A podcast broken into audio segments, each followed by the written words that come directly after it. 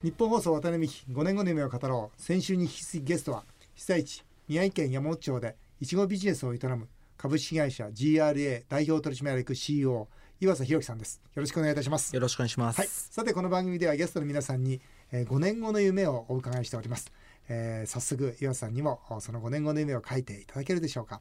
現在30 7歳。37歳です。37歳。若いですね。若いですね。って言うとなんかやだな自分が年取ってるみたいで、えー、5年後は42歳はい、はい、では42歳の夢をお書きください。はい。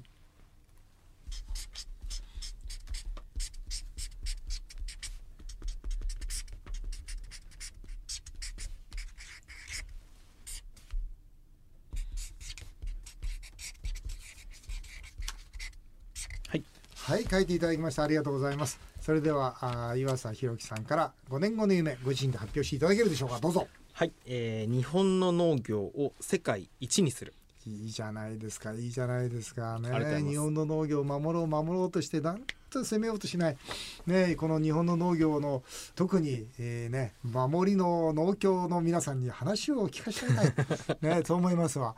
これ日本の農業を世界一にする。どういうことでしょうか？まあどうせやるからにはこう山本町もですねあのいちごで世界一にならないと、うん意味がないと、うん。それはそのビジネスねこれからスタートする GO ノー GO のその判断軸っていうのは、うん。それはこうグローバルで勝てるかどうかっていうのが一つの大きな判断軸になると思うんですね。そうですね、そうなると世界一を目指すぐらいでうん。やっていかないと日本の農業っていうのはなくなるっていうそのまあ覚悟と、うん。まあ不安とうん。決意みたいな、そんなあのー意味を込めてます。いいですね。あのーまあこれ伊勢丹で、えー、1個1,000円でいちごを売ってるわけですけども実際にですね岩瀬さんがなぜその1,000円で売れたかここにはやっぱ経営があったわけですよね。はい。まあ、そこにおいてマーケティングブランディングそしてまた調査研究から始まって販売までの新しいビジネスモデルということで、まあ、実際ですねその辺のところをですね今日はあの本当に経営者の皆さんへのメッセージとして、えーまた聞いていきたいというふうに思うんですが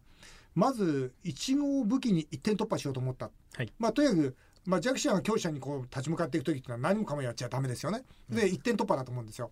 で一点突破はいちごでいくぞとお先週こうその理由もお聞きしたんですがこのベネチアをヒントにされたというのはここに本に書いてるんですけど、うん、そうですねベネチアというのはどんなあそのビジネスモデルのヒントになりましたか？いわゆるそのベネチアというのはそのベネチアングラスといって、まあ、はい。あのその綺麗なあのガラス細工というか、はい。ありますね。あれが当時そのおこう技術的なあのものをそのムラーノという島にこう、うんうん。隔離して、うん。漏れないようにして、うん。でまあベネチア行ってみると何にもないただの島なんですけども、こう膨大なその富を築いた、うん。まあ、0から1を作り上げるっていうことがどこでも可能であるとうん。いうことが、まあ、ベネチアの例から非常にそのよく分かったです。うんしかもそれは世界一のまあ豊かさを、まあうん、当時ね、うんこう繁栄に至ったわけですよね。まあそういった意味では山本町も津波でほとんどがこうなくなってしまったゼロから産業を育てて世界一にするっていうことができるんじゃないかとうんいうふうにそんなまあ昔のおここ歴史からなんとなくこう感じたということですね。うんまあ、ベネチアもそうですけどとにかくもともとは何もなかったわけですよね。そして自分たちの力でその他にない新しい価値を創造したわけですよね。はいそれによってまあ数世紀こう繁栄したということなんですけどまさにその山本町にとってベネチアのベネチアングラスのような存在にこの一合していこうとそういうことですね。こう思ったわけですよね。はい、で私ねやっぱりちゃんとねこう今日も夢を追いかけてる人もたくさん聞いてくださってるわけですけど夢を追いかけていく時に僕ね実は一番大事なのは人との出会いだと思ってるんですよ。ん要するにやっぱり自分の力でこういう夢を一人で達成できる人なんていないんですよね。やっぱりどっかでこうものすごく大きな出会いがあるわけですよ。はいだ僕今回ねこの岩さんの本読んでて岩さんにとっての出会いはどこだったのかなと思ってこう読んでいる時にあったんですよね。橋本忠次さん。はいはい。当時65歳ですか？65歳の35年以上のいちご農家の大ベテラン。大ベテランはい。この方とはよくお会いしましたね。そうなんですね、あのこの GRA3 人で農業法人スタートしたんですけどもはい。一、人は私あともう一人橋本忠次さん65歳、35年、でもう一人は橋本洋平君といって私と同い年のお当時35歳はい。で始めたんですけども、その橋本洋平君っていうのは山本町の方ですか？の出身出身で。あですねなるほど。うん。はい、で彼が当時そのボランティアセンターで山本町に来てくれ、あ来るそのボランティアをうん。その適切な場所にこう派遣するという仕事を社会福祉協議会でやっていたんです。すでそこで彼と出会ったんですね。ねでまあこんな風にいちごの話をしてるうちにじゃあ僕の親戚にすごい作り手がいるとうん。いうことで紹介されたのが橋本忠次さんだったんです、ね、なるほど。それが出会いです。忠次さんどんな方でしたか？まあ、非常にその職人匠まあそんな呼び方がふさわしいというかね。でしょうね。35年間ねいちごずっと作られてきたわけですから、うん。そうですよね。美味しいいちご作りますかその方は？まあ、非常にその美味しいいちごの作り手。うん。で、まあ、最初に会った時ににまああの最初に僕に言った言葉が、うんこう農家っていうのはこう365日休みなしだと。うん。休みは元旦だけだと、うんうん。そういう覚悟がお前はあるのかっていうね、うんうんうんそういう方でしたね。だけどあれでしょ？そのやっぱり昔ながらの生産を中心とした農家の方じゃないですか。はい。でこれ岩瀬さんの農業って違うんですよね？やっぱり。その研究からその販売まで全部やってなおかつ IT を導入してみたいなところで。そうですね。そこにおいては忠次さんやりにくかったんじゃないですか？当時はそのもう喧嘩ばっかりでしたね毎日。そうでしょうね。えーそのちょっとずつねそのこう新しいこう経営というものだったり、うん IT っていうのはどういうものかっていうのをね、うん、へこう会話をしていったわけですよね何年かかけて。えそれでやっぱりお互い分かり合えた？まあ分かり合ってきたと思いますね最近かなり。今おいくつになられました？?68? 778それぐらいですね。元気で元気ですよ。農場長。あ農場長というかまあ技術顧問ですね。はい。この本の中でねその PDC を早く回せ僕も常に思うんですねあの政治もそうなんですとにかく PDCA が回らないねダメな経営ってみんなそうですよ PDCA が回らないわけですよまずプランしたらアクション起こせばいいわけですよチェックしてもう一回やり直せばいいわけですよこの PDCA とにかく早く回せと。それが成功するための秘訣だと。こう岩瀬さん言ってるんですがはい。これはなんでそんなこと思われました？まああのその例えば、うん。まあ経営っていろんなこう法則があったりしますけど。あるある。まあうん。なんというかね、本当にその生きたフレームワークっていうのは PDCA ぐらいしかなくて、うん。ちょっとやってみてうん。改善を繰り返すっていうことなんかなんとなくこう本質があるというふうに、まあ、私自身は割とこうか考えることが多くて。うん。まあ農業もそうだろうと。うん。でしかも農業っていうのは1年1作しかできないですからそうですね。超高速に PDCA 回しても、うん。まあ人生80年でもまあ約数十、ね、二十回でできない、うんうん。できないわけですよ。うん。とにかくね農業こそその PDCA を回してこう暗黙地を卒業してね、うん。暗黙地の上に暗黙地を乗せても暗黙地のままですから、うん。なんとなくこう改善できるような形式地化をすると、うん。まあ、そういったことが重要だなというふうに感じたわけですね。うん。でも7割ぐらいの準備でねそのスタートするぐらいがちょうどいいって書いてるんだけど7割で大丈夫ですか？7割ぐらいがちょうどいいと思いますね。そそのなんかこうトライしてうん。個人で言うと、まあ、命を失う。うん。あるいは会社で言うと倒産する、うん。まあ、それぐらいの危険がない限りうん。やってみないと、うん。本当はそのイノベーションというか面白いことっていうのはできないような気がしますね。あーなる。ほどね。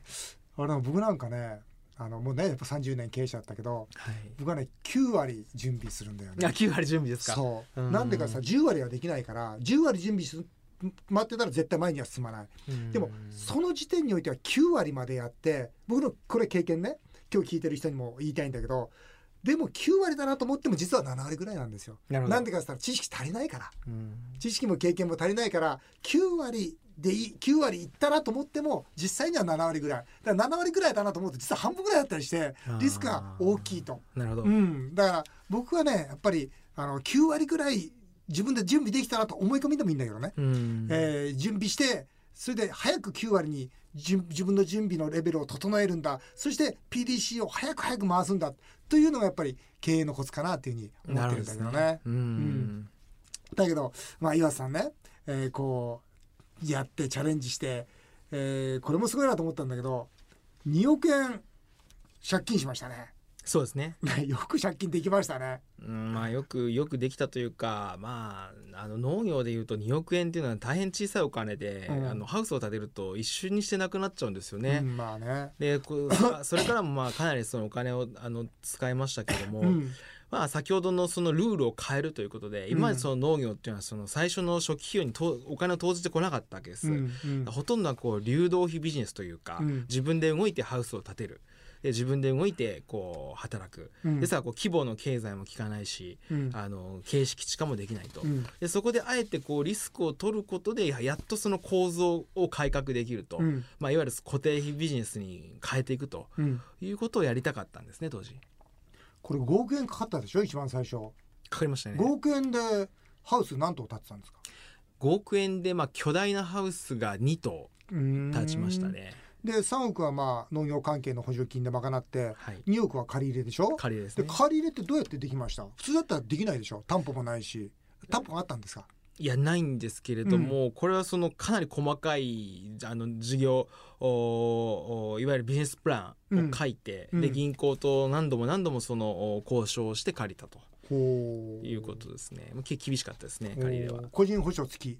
もちろんです。うん。ねじゃあ本当に自分のね命をかけてこう借りたわけですよね。そうですね、うん。渡辺さんはあれですか、うん。あのスタートした時の借金っていうのはどうどうだったんですか？僕はだから最初の元金は佐川急便で1年間貯めたでしょ、食べましたよね。そう300万貯めたでしょ？ええ。でその後は5000万かかったんですよ最初。うん。で2000万円はリース会社のカップ。はい。で2900万円はあー酒屋さんからの借り入れ、ううん。ん、それを紹介してくださった方が僕の恩人なんだけど、ええ。でも本当右も左もね分かんない僕に4900万当時借り大きいですね。て貸して大きかったやっぱそれは紹介してくれた人がね、うん。あのこの店なら大丈夫だよっていうことでね、うん。まあ実際には保証はしてくれないんだけど言葉で保証してくれたもんですからやっぱりでもねお金を借りることの難しさこれはもうやってこうとしてみてますよ。うんそその中でね今回この中ではもう本に書いてあって僕もね本当その名の通りだと思って戦ってるんだけど農地法の規定があるから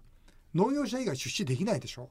そうなんですよね？はい出資もできないしそしてねその多くからこのお金を調達することもできないわけでそうするともう自分が個人保証して借りるしかないわけですよね。そういうことです。農業者が。そういうことです。ねこれおかしくない？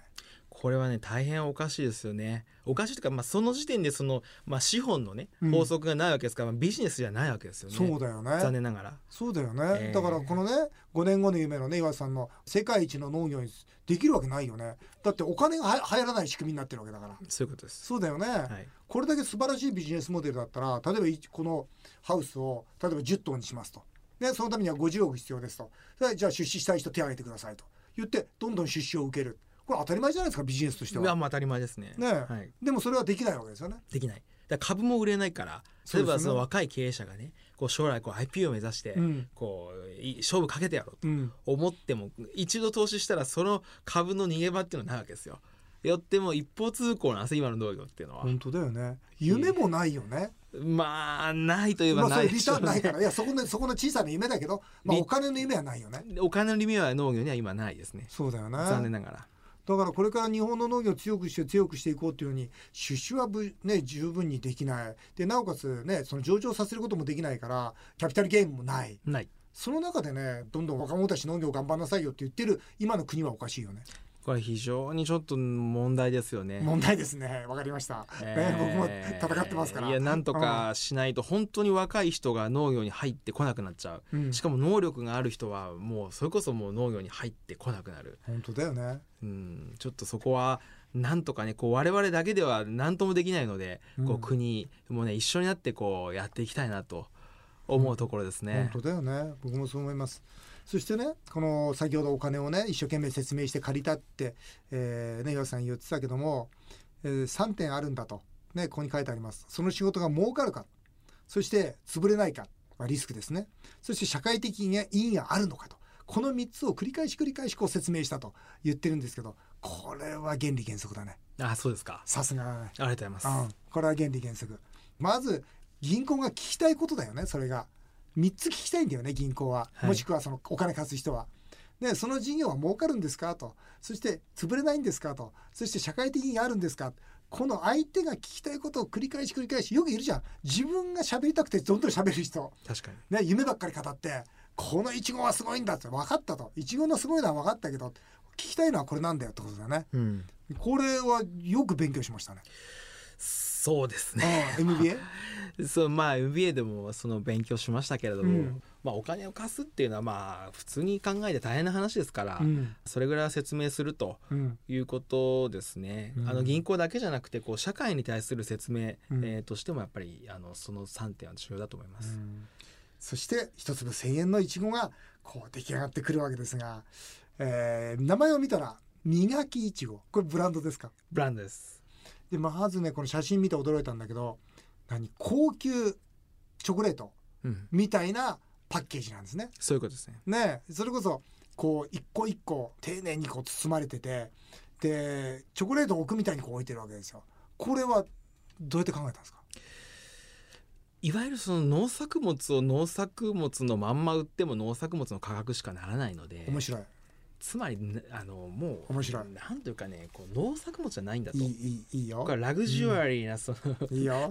いいよ。こう非常に自分の時間をた楽しむための贅沢品であり、うん。こうラグジュアリーな何かこうアイテムとうん。いうようなものにうん変えちゃおうと思うんですね。どね。いいね。で本当に今日聞いてる方ね経営者になったら参考になると思います。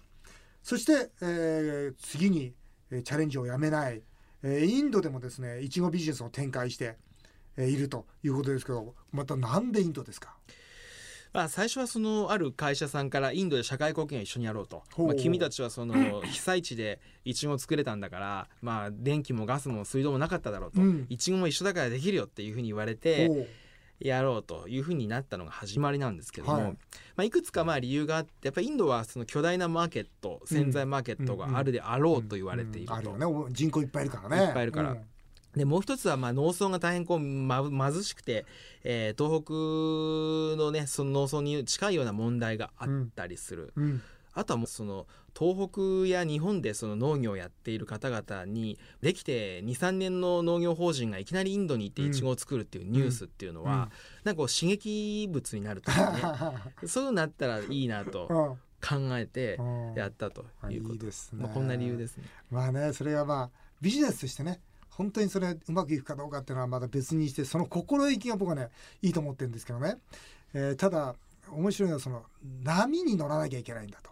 うん。こうね岩瀬さん言ってるわけです。波に乗らなきゃいけない。同じ波は二度と来ないこれがす波かどうかってどうやって見極めます？インドのこのビジネスは僕は波かどうかわからない。正直言って。そうですね。ん、ただ、うん。どう見極めます？うんちょっとそれはねなかなかわからないですけどなんて言うんでしょうね。一つはその経験の中で育っていく経営者の感覚なんじゃないかと思いますけどね。勘と勢いだね。うん。うんいいね。いやいいいですよ。今だって37歳でしょ？はい。いいじゃないですか。どんどんやってください。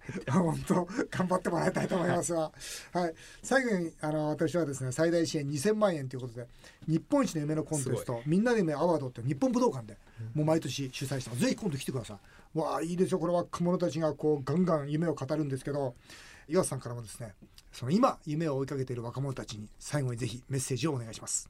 はい人間というのはそのまあ死ななきゃ何とでもなりますからその命あれば何でもできるという感覚になってみるとあらゆる挑戦がこう身近なものになっていきますのでこう皆さんもぜひこう果敢に挑戦してみて人が入ったことのない領域にチャレンジするというのをトライしてみてほしいなというふうに思います。はい、ありがとうございます。やってみなよと、命までは取られないよというのがメッセージだったと思います。えー、渡辺美5年後の夢を語ろう。先週と今週2週にわたって株式会社 GRA 代表取締役 CEO 岩佐弘樹さんにお話をお伺いしました。どうもありがとうございました。ありがとうございました。